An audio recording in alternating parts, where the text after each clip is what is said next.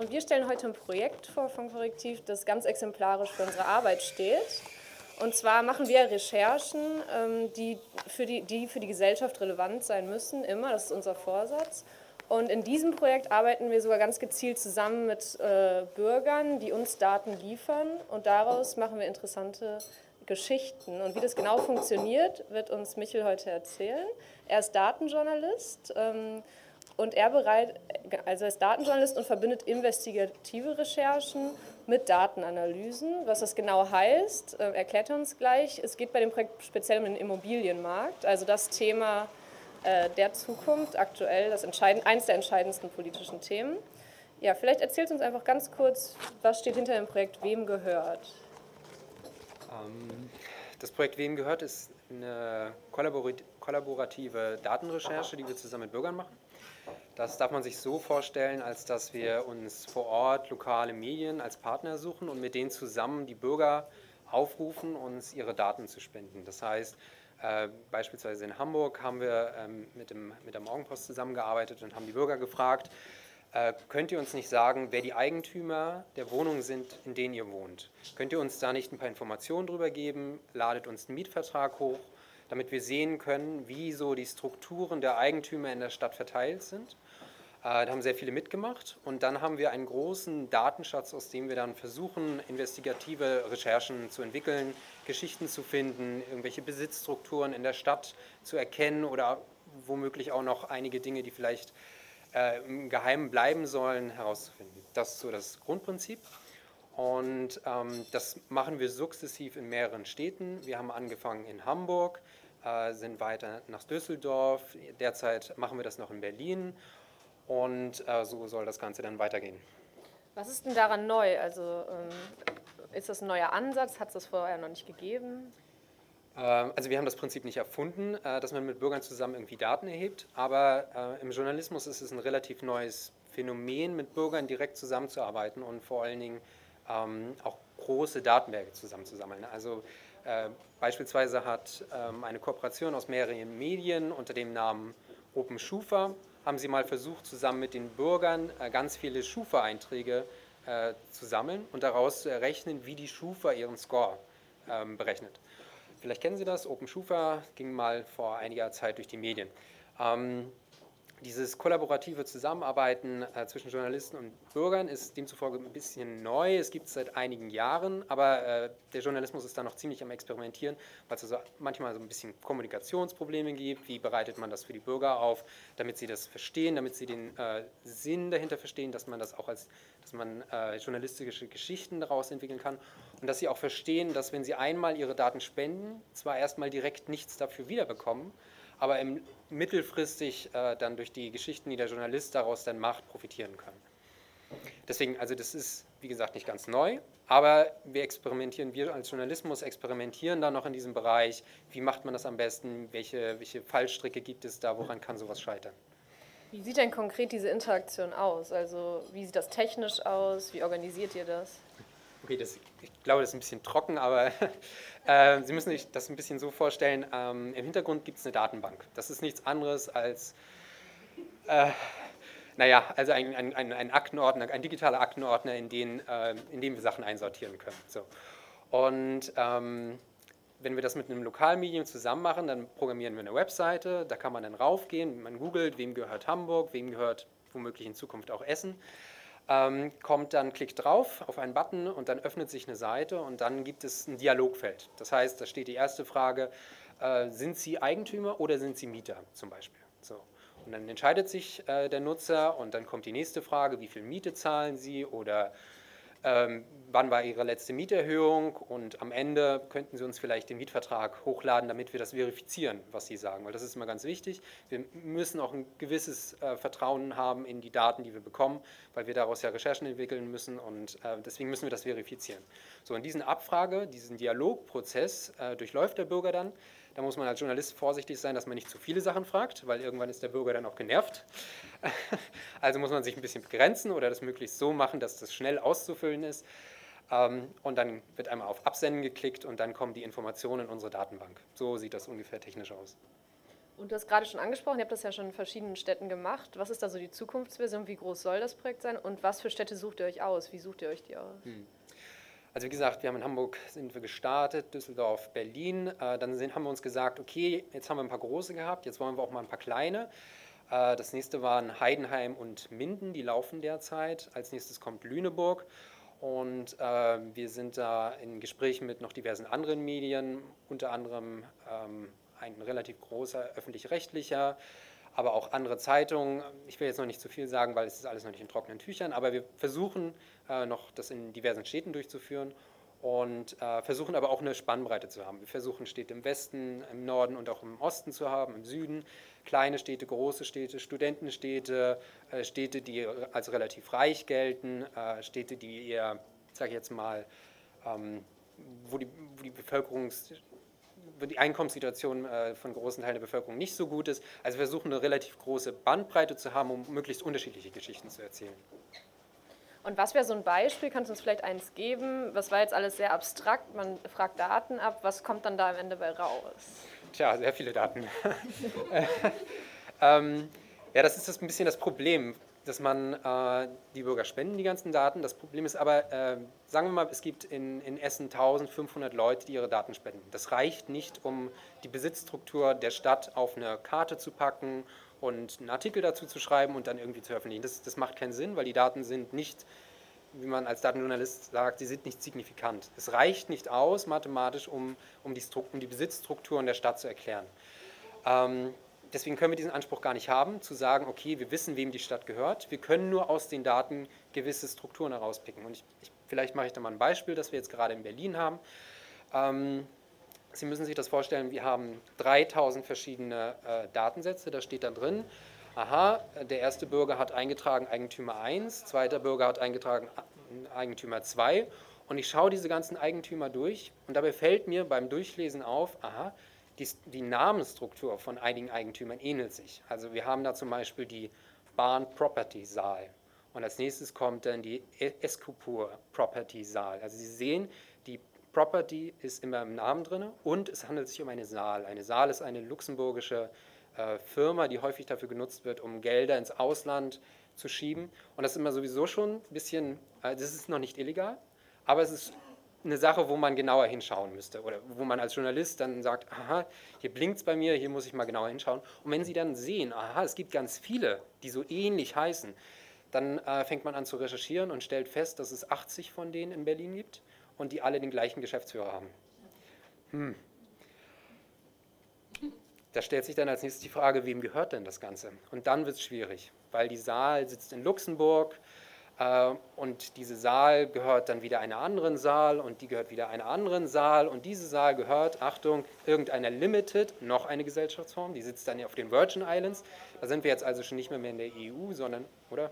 Auf jeden Fall ist es ein Steuerparadies. Da muss ich jetzt, nee, äh, ist, auf jeden Fall ist es ein Steuerparadies, wo äh, gerne Gewinne hin verschoben werden. Sie müssen, Sie müssen sich das ein bisschen so vorstellen, wenn man hier in Berlin als, als Immobilienbesitzer, Sie haben, sagen, sagen, Sie mal, Sie haben privat eine Wohnung, die Sie vermieten, da müssen Sie nicht unerheblich Steuern zahlen. Also das ist schon nicht mehr ganz im unteren zweistelligen Bereich. Aber wenn Sie das über, über Saals irgendwo auf die Virgin Islands oder in irgendwelche Kanalinseln verschieben, dann sinkt Ihr Steuersatz so auf 3%. Sie können es auch auf fast null drücken. Also es schon, sind schon erhebliche Summen, die dem Fiskus da äh, verloren gehen.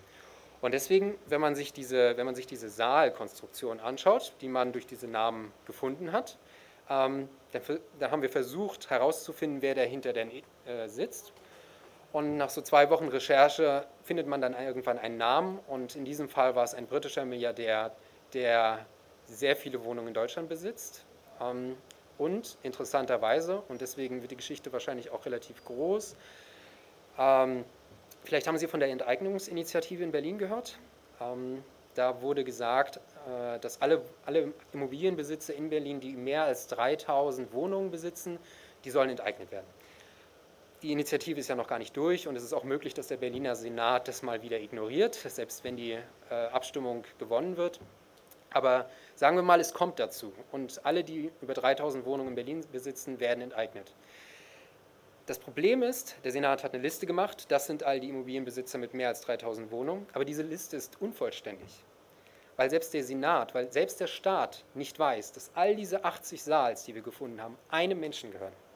Der hat das nämlich so verschleiert über diese Saals und diese Limiteds, dass es keiner weiß und keiner zurückverfolgen kann. Oder nur wenn man wirklich genau hinguckt. Das, das, kann dazu führen, dass wenn diese Enteignungsinitiative durchgeht und alle, zum Beispiel die Deutsche Wohnen oder Vonovia, enteignet werden, dass der erstens fein raus ist und zweitens, wenn Vonovia oder Deutsche Wohnen das irgendwann mal mitkriegen und dagegen klagen, Recht bekommen könnten, weil äh, aufgrund des Gleichheitsgrundsatzes ja auch dieser hätte enteignet werden müssen und das passt ja nicht und deswegen vielleicht sogar Enteignungen rückabgewickelt werden können. Also Sie sehen, da ist schon eine relativ große politische Dimension drin und es geht auch um nicht wenig Geld. Also bei der Enteignungsinitiative in Berlin sind ja ordentliche Summen im Spiel, deswegen macht es diese Recherche politisch relevant. Äh, das klingt sehr spannend, das klingt auch so, als ob das wirklich was bringt, aber wie, ähm, also wie ist die Resonanz der Leute? Und darauf kommt es am Ende an. Also je mehr Daten man hat, desto mehr bessere Geschichten kann man machen, desto mehr kann man analysieren. Ist das schwierig, die Leute dazu begeistern? Wie macht ihr das? Ähm, also ich glaube, für den Wohnungsmarkt an sich, das, die Leute thematisch dafür zu begeistern, ist relativ simpel. Also in Berlin äh, ist das ein großes Thema. Es betrifft sehr viele Leute. Nach Berlin sind sehr viele neue hinzugezogen. Äh, entsprechend haben sie alle das Problem, dass sie irgendwie mit den Mieten kämpfen müssen. In anderen Städten sehen wir jetzt auch, dass es nicht anders ist. Also insbesondere auch in den kleinen Städten, die wir jetzt reingehen, Minden, Heidenheim, die sind äh, viel stärker tatsächlich derzeit von Mietsteigerungen betroffen. In Berlin, in Hamburg und so weiter ist es die letzten Jahre stark gewachsen, aber das ist jetzt so ein bisschen durch. Also da sind die Mieten stark gewachsen, aber da kommt jetzt gerade nicht mehr so viel. Aber in den kleinen Städten geht es gerade richtig los. Ich weiß jetzt, um ehrlich zu sein, nicht, wie, wie es in Essen ist. Wir haben hier noch keine Datenumfrage äh, gemacht. Aber ich kann mir auch vorstellen, dass es hier wahrscheinlich auch ein Thema ist. Ähm, also, die Leute für das Thema zu begeistern, ist, glaube ich, kein Problem. Äh, die Leute dafür zu begeistern, Daten zu spenden, ist eine andere Frage. Weil als Leser fragt man sich erstens, was habe ich denn davon? Äh, ich, ich spende erstmal Daten und die sind auch nicht ganz trivial für mich. Ich, ich lade einen Mietvertrag runter, ich gebe persönliche finanzielle, äh, finanzielles Wissen über mich weiter an irgendeinen Datenjournalisten, der da sitzt, den ich nicht persönlich kenne, den ich nie gesehen habe, aber dem ich vertrauen muss, dass er damit keinen kein Schund macht. Ähm, das ist schon ein bisschen problematisch. Ähm, versuchen natürlich, äh, dadurch, dass wir lokale Medien vor Ort als Partner gewinnen, da so ein bisschen Grundvertrauen herzustellen. Korrektiv kennen die wenigsten. Aber ich sage jetzt mal, äh, Hamburger Morgenpost kennen die Hamburger, in Berlin kennen die Leute den Tagesspiegel. Ähm, also versuchen sozusagen das Renommee der lokalen Partner vor Ort dafür zu nutzen, dass die Leute uns vertrauen und uns, unsere Daten, äh, uns ihre Daten geben. Und du hast gerade schon angesprochen, diese Zusammenarbeit mit den lokalen Medien. Wie sieht das konkret aus? Ähm, also im Grunde betreiben wir als Korrektiv so die technische Infrastruktur. Wir bauen das für die, die müssen sich damit nicht beschäftigen, weil das wäre, glaube ich, so ein bisschen überfordernd für die, äh, so, so, eine Abfrage zu programmieren. Also machen wir das für sie, wir stellen ihnen das im Grunde passgerecht hin.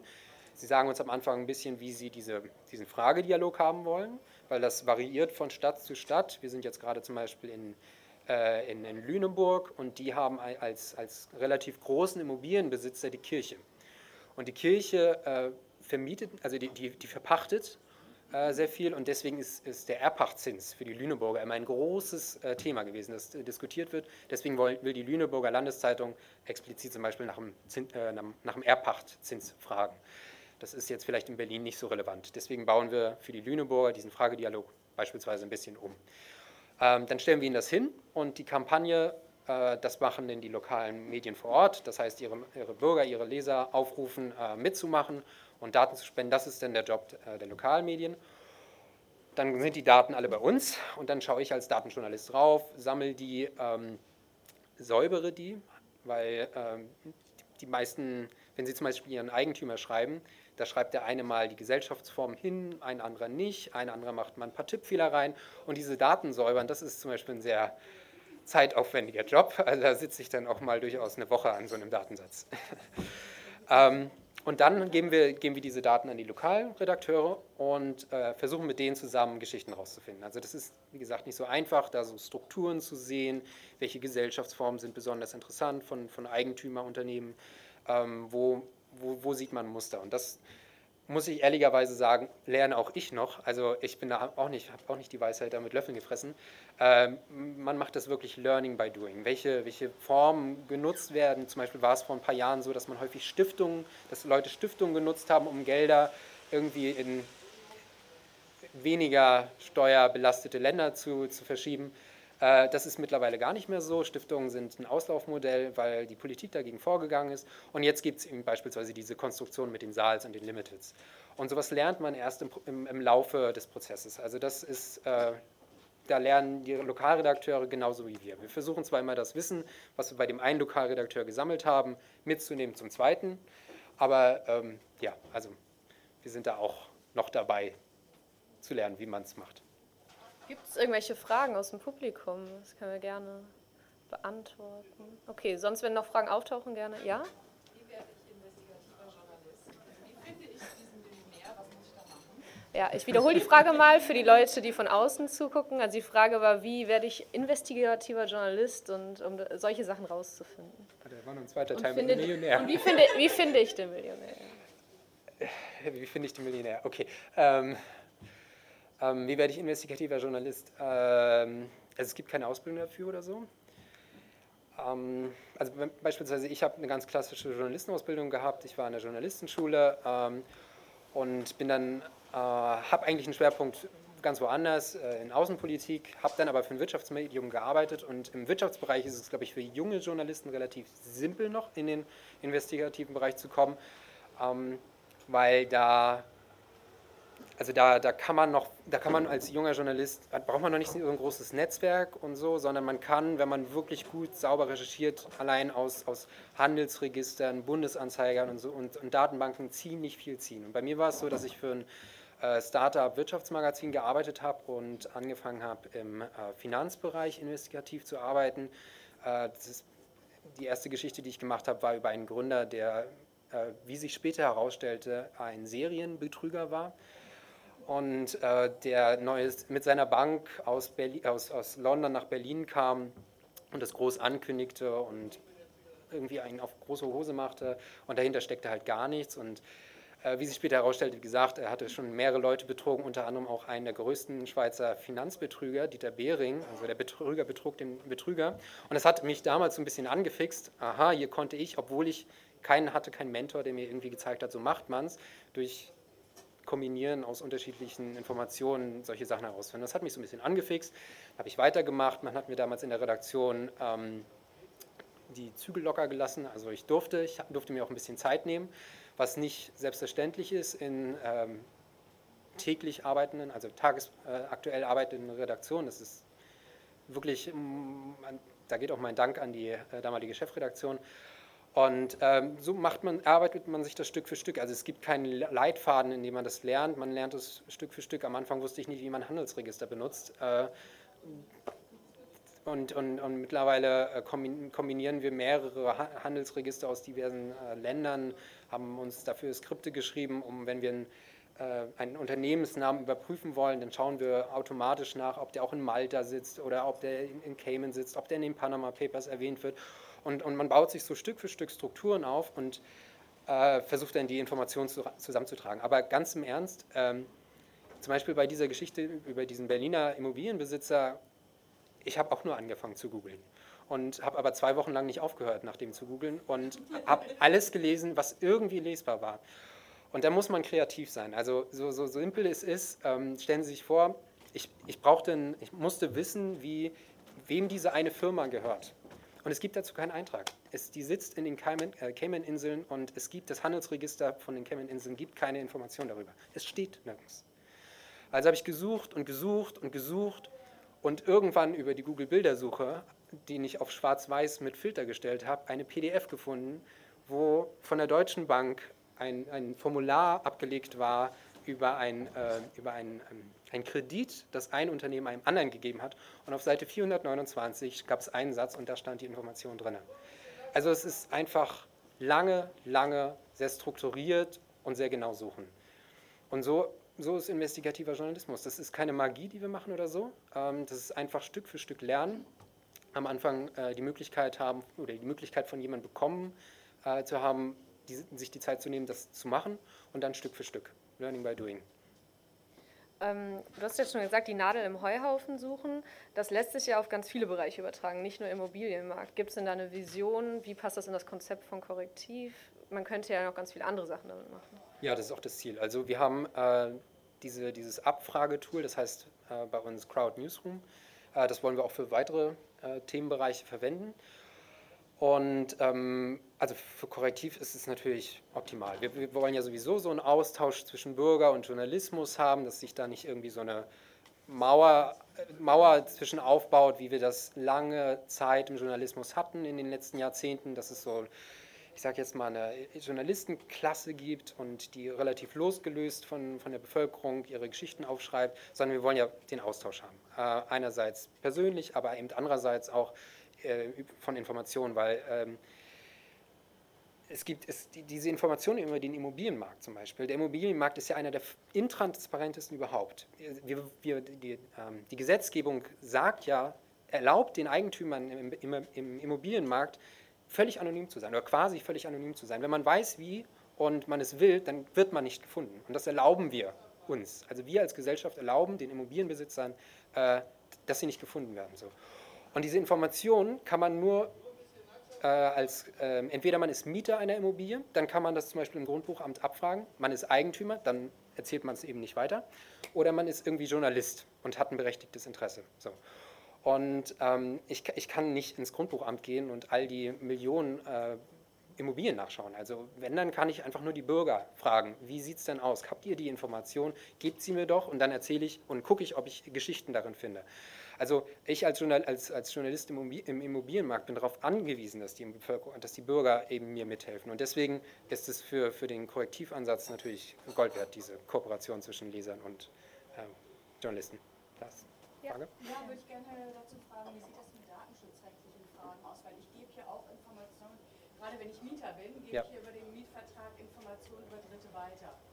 Äh, wie wird damit umgegangen? Also gibt es klare Regeln dafür, was man weitergeben darf, was geschwärzt werden darf? Ich wiederhole ganz kurz die Frage für die Leute, die von außen ja. zugucken. Äh, die Frage war nach den datenschutzrechtlichen Regelungen, ob man so die Daten weitergeben kann, ob da Sachen geschwärzt werden. Ähm, geschwärzt werden müssen, ne, ja. weil die Vorgaben, vielleicht die rechtlichen Vorgaben so sind, damit ich die, die Rechte Dritter nicht verletze. Ja, ähm, also wenn wir die Mietdaten abfragen, fragen wir nach Mietervertrag oder äh, einem Dokument, wo klar daraus ersichtlich ist, dass, wer der Eigentümer ist. Das kann zum Beispiel äh, eine Mieterhöhung sein. Das Interessante ist zum Beispiel, in Ihrem Mietvertrag muss der Eigentümer gar nicht drinstehen. Aber auf eine Mieterhöhung, da muss sie draufstehen. Faszinierenderweise. Naja, auf jeden Fall äh, bitten wir Sie, uns dieses Dokument hochzuladen und äh, Sie können da alle Informationen schwärzen, äh, solange eben dieser Mieter, äh, dieser, dieser Eigentümer drauf ersichtlich ist. Also das interessiert uns nicht und wir, wir schreiben in diesem Dialogfenster zum Beispiel auch, dass sie gerne schwärzen können. Also wir machen darauf auch aufmerksam. Ähm, sie dürfen die Informationen weitergeben. Äh, das ist nicht illegal zu sagen, okay, mein Mieter verlangt 575 Euro im Monat von mir. Das ist, können Sie durchaus machen und es ist auch nicht illegal, den Namen äh, des Vermieters weiterzugeben. Hinsichtlich des Datenschutzes, äh, wir verschlüsseln das natürlich. Äh, das fliegt dann nicht irgendwie durchs Internet, sondern äh, das geht verschlüsselt an unsere Datenbank und die ist dann auch mit Firewalls und so weiter gesichert. Und da liegen die Daten bei uns und wir, da haben auch erstmal nur im Grunde ich und noch zwei Kollegen drauf Zugriff. Und dann arbeiten wir mit den, den Lokalreportern vor Ort zusammen. Denen geben wir dann, also wir laden dann die Daten runter und denen geben wir die Informationen. Also die, den haben sie ja als, als Bürger, der in dieser Befragung teilgenommen hat, haben sie auch die Berechtigung erteilt, auf die Daten zu schauen. So. Und äh, wenn wir dann mit den äh, Geschichten alle durch sind, dann werden die Daten gelöscht. Das heißt, und jetzt muss ich eine kleine Einschränkung machen, denn äh, wir behalten die Daten jetzt erstmal noch, auch zum Beispiel für Hamburg, auch wenn wem gehört Hamburg im Grunde durch ist. Denn wir, würden, wir wollen gerne am Ende des Jahres, wem gehört Deutschland, also so eine so eine, äh, so eine Sammlung aus den ganzen Daten, Abfragen, die wir gemacht haben, machen und aus den ganzen Städten, äh, wo wir waren. Und dann machen wir, äh, machen wir, versuchen wir so ein größeres Immobiliensicht auf, auf, auf, Deutschland irgendwie zusammenzustellen. Also bis dahin haben wir die Daten noch und behalten sie noch, aber danach werden sie dann irgendwann gelöscht. Und interessiert Sie eigentlich auch die Frage nicht nur, wem gehört, das heißt aktuell die Stadt, sondern wem wird die Stadt gehören? Weil ich kann im Prinzip ja auch Gentrifizierungsprozesse ablesen. Ne? Also wenn ich sehe, dass in bestimmten Gegenden vermehrt plötzlich die Eigentümer wechseln, weil neue äh, Mietverträge oder Kaufverträge zustande kommen, dann kann mir das noch Hinweise darauf äh, liefern, wo Stadtteile oder Quartiere sind, die mhm. anscheinend attraktiver für eine bestimmte Klientel gemacht werden sollen, also wo ich Dynamik in der Stadt ja. äh, habe. Werden solche Prozesse von Ihnen dann auch mit analysiert? Ich wiederhole nochmal. Genau, Sie werden die Zukunft weisen. Also was wird geschehen? Was kommt? Die Frage ist, ob äh, ihr auch ablest in dem Projekt, äh, gibt es in bestimmten Stadtteilen Gentrifizierung? Kann man da was sehen, dass es ganz viele neue Verträge gibt? Und könnt ihr das berücksichtigen? Ähm, wir fragen nicht explizit danach. Ähm, wir haben, man könnte, es ist technisch kein Problem und ist auch journalistisch eigentlich interessant. Äh, wir fragen jetzt aber nicht direkt danach, weil wir so ein Snap, so so ein, ähm, so ein Foto machen, quasi machen wollen, wie sieht die Stadt derzeit aus. Ich will nicht ausschließen, dass man nicht das auch mal in der Zukunft nochmal machen kann. Äh, was wir machen, zum Beispiel, was wir, wir machen zum Beispiel in Berlin, fragen wir, wann gab es Mieterhöhungen. Also da versuchen wir so einen kurzfristigen, kurzfristigen Trend aufzuzeigen. Äh, sehen wir an gewissen Orten, dass, dass beispielsweise Fonds oder Eigentümer verstärkt versuchen, Mieten nach oben zu drücken. Oder sehen wir zum Beispiel, dass vor allen Dingen ausländische Firmen ähm, ähm, Eigenbedarf anmelden, um Mieter rauszu, rauszudrängen, ähm, um, um, um, um die dann zu renovieren und neu, neu teuer zu vermieten, was ja, wenn es sich um ausländische Eigentümer handelt, ein bisschen seltsam ist. Ne? Wer soll denn da überall alles einziehen, wenn es ja für ihren Eigenbedarf ist? Also wir versuchen so ein bisschen aktuelle Tendenzen äh, zu sehen, aber keine, also Gentrifizierung, muss ich äh, ehrlich sagen, haben wir nicht abgefragt und werden wir auch keine Aussage darüber machen können. Mich würde interessieren, wie ist denn die Reaktion aus der Politik? Denn die steht ja nach euren Recherchen ziemlich doof da. Und da könnte man den Vorwurf, die machen nichts. Ja, wie reagieren die auf solche Recherchen? Ich glaube, ich würde das nicht so pauschalisieren. Also, ob sie doof dastehen. Ach, ähm,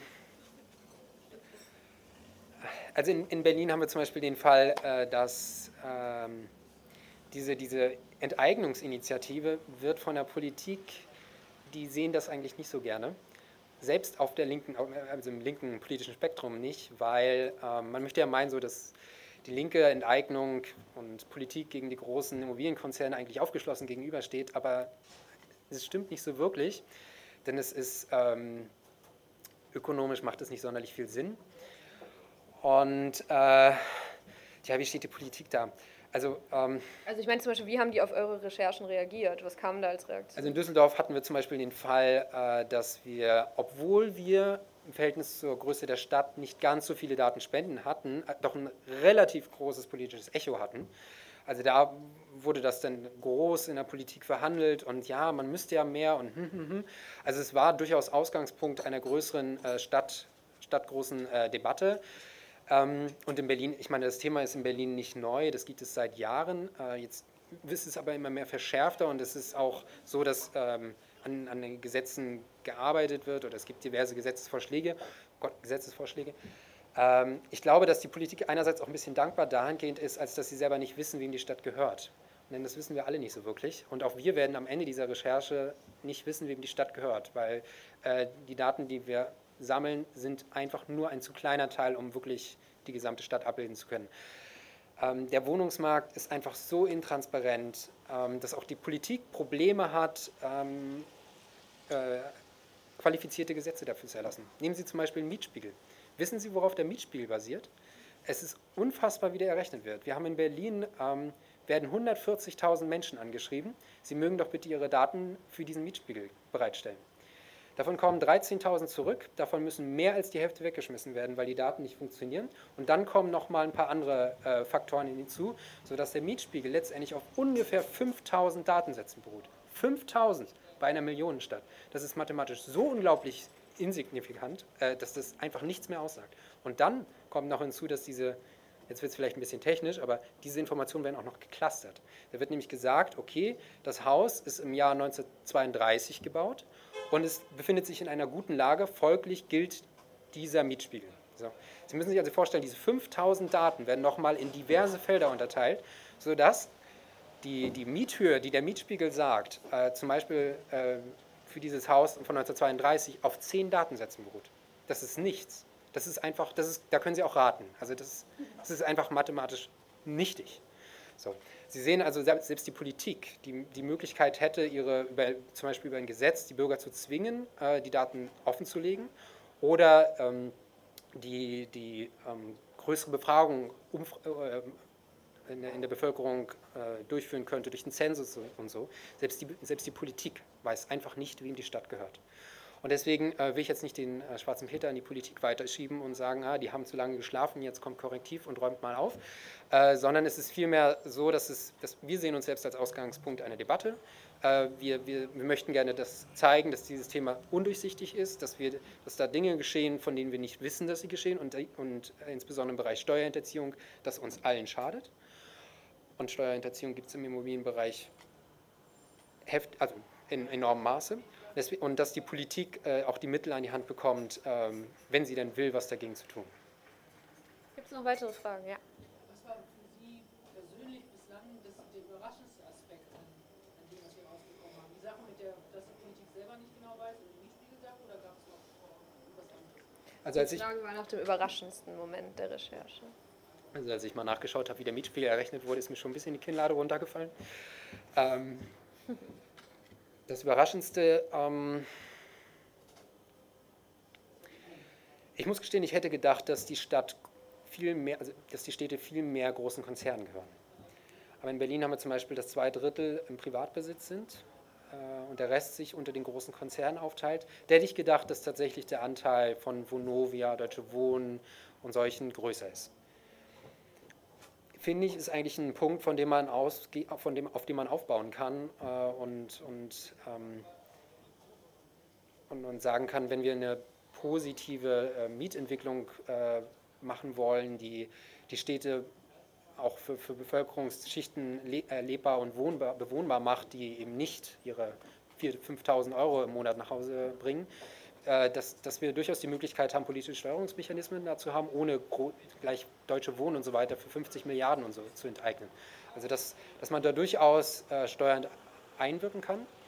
Das war so der eine der Aspekt, der mich überrascht hat. Und andererseits äh, hat es mich überrascht, wie unglaublich leicht und billig es ist, Steuern zu hinterziehen. Also man sagt immer so, es lohnt sich ungefähr ab 2,5 Millionen ähm, Mieteinnahmen, lohnt es sich, so eine Konstruktion für Universals und Limiteds in, in die Steuerparadiese aufzubauen. Vorher sind die Kosten zu hoch. Aber 2,5 Millionen im Jahr ist für relativ viele Immobilienbesitzer nicht viel. Also das kommt schon relativ schnell zusammen. Und dass wir als, als, als Bevölkerung, als, als, als, als, Gesellschaft äh, über die Politik solch, solchen Immobilienbesitzer es so leicht machen, Steuern zu hinterziehen, das hat mich dann schon ein bisschen überrascht. Und wie ist die Resonanz so bei den Lokalzeitungen? Weil ich könnte mir vorstellen, ihr kommt da erstmal an mit so einem großen Projekt, ähm, dann führt ihr das durch. Haben die danach Lust, noch mehr so Projekte zu machen? Haben die Lust, auch mit den anderen Lokalmedien zu reden, äh, die das auch gemacht haben in anderen Städten? Sorgt das für so einen Wandel bei denen? Äh, Ob es einen Wandel gibt, weiß ich noch nicht. Äh, wir sind ja auch noch recht frisch dabei. Wir haben jetzt ein paar Städte hinter uns und es liegt auch noch nicht so lange zurück. Also schauen wir mal, wie die Folgen, wie die Ergebnisse äh, mittelfristig sind. Ähm, ich glaube, man muss das ein bisschen üben. Einerseits muss man es üben, mit Korrektiv zusammenzuarbeiten. Wir sind vielleicht auch manchmal ein bisschen so jetzt aber schnell. ähm, auf der anderen Seite muss man dieses investigative Recherchieren in großen Datensätzen üben. Das ist nicht leicht. Also es ist relativ simpel, sich die Daten über einen Arbeitsmarkt vom Statistischen Bundesamt zu holen, sie auf eine Karte zu packen, zu publizieren und dann hat man einen Artikel dazu. Aber wenn man so große, unsortierte Daten über Immobilienmärkte hat, und versucht, und versucht daraus investigativ was zu entwickeln. Da muss man einen Blick für entwickeln, da muss man diese, diese Strukturen, die sich da abbilden, die, die, das, das, zu erkennen, das muss man, das muss man üben.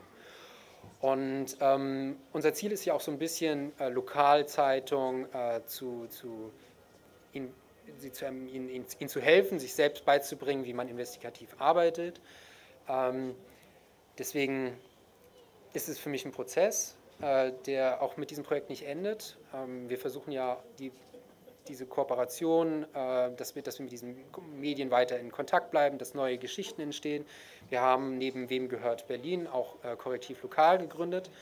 Ähm, da wollen wir ähm, direkt mit Lokalzeitungen zusammenarbeiten, ihnen, ihnen Recherchen zur Verfügung stellen, die auf ihre ihren Einzugsbereich heruntergebrochen werden, also nicht nur im Immobilienbereich, sondern auch in ganz anderen, heruntergebrochen auf ihren lokalen Bereich, die wir dann zur Verfügung stellen und die sie dann selbst wieder in unterschiedlichste Geschichten umsetzen können. Das heißt, wir wollen viel mehr in diesen Kontakt mit, der lokalen, mit den lokalen Medien treten. Weil Sie müssen sich vorstellen, äh, Zeit Online oder der Spiegel oder die FAZ, die haben alle ähm, die, Manpower, die haben das Geld, um investigative Teams aufzustellen, die haben Entwicklungsredaktionen, die äh, die Technik dahinter entwickeln können, um, um solche Werkzeuge zu bauen, wie den Crowd Newsroom, den wir programmiert haben. Die haben das alles. Die können, oder beziehungsweise die könnten das, wenn sie wollen. Äh, die haben die Kraft. Aber so eine Lokalredaktion, die wirklich jeden Tag hart arbeiten muss, dass sie ihre Zeitung rausbringt und äh, dass sie finanziell überlebt, die können sich das nicht leisten, äh, nebenbei noch eine Entwicklungsredaktion zu stemmen, um irgendwie was Neues auszuprobieren, die im digitalen Bereich irgendwie Avantgarde ist. Das können die nicht. Das ist einfach nicht realistisch. Und das versuchen wir so ein bisschen für sie zu übernehmen. Ähm, ihnen einerseits Wissen zu vermitteln, andererseits äh, die Technik zu stellen damit sie trotz dessen, dass sie, dass sie eine Lokalzeitung sind, das durchsetzen können. Weil wir brauchen den Lokaljournalismus in Deutschland. Ohne, ohne es wird es nicht funktionieren. Das heißt, wir sind gespannt, wie das Projekt weitergeht. Es ist äh, noch gar nicht so alt und wir gucken mal, was daraus noch wird. Vielen Dank, würde ich sagen, an der Stelle. Ähm, es geht noch den ganzen Tag weiter. Wir werden auch noch über verschiedene Recherchen von Korrektiv sprechen, über ähm, genau, ganz verschiedene Bereiche. Also wir würden uns freuen, wenn Sie noch ein paar weitere Veranstaltungen anschauen. Die Programme liegen auf den Tischen. Vielen, vielen Dank auch an dich für die Vorstellung des Projektes. Danke.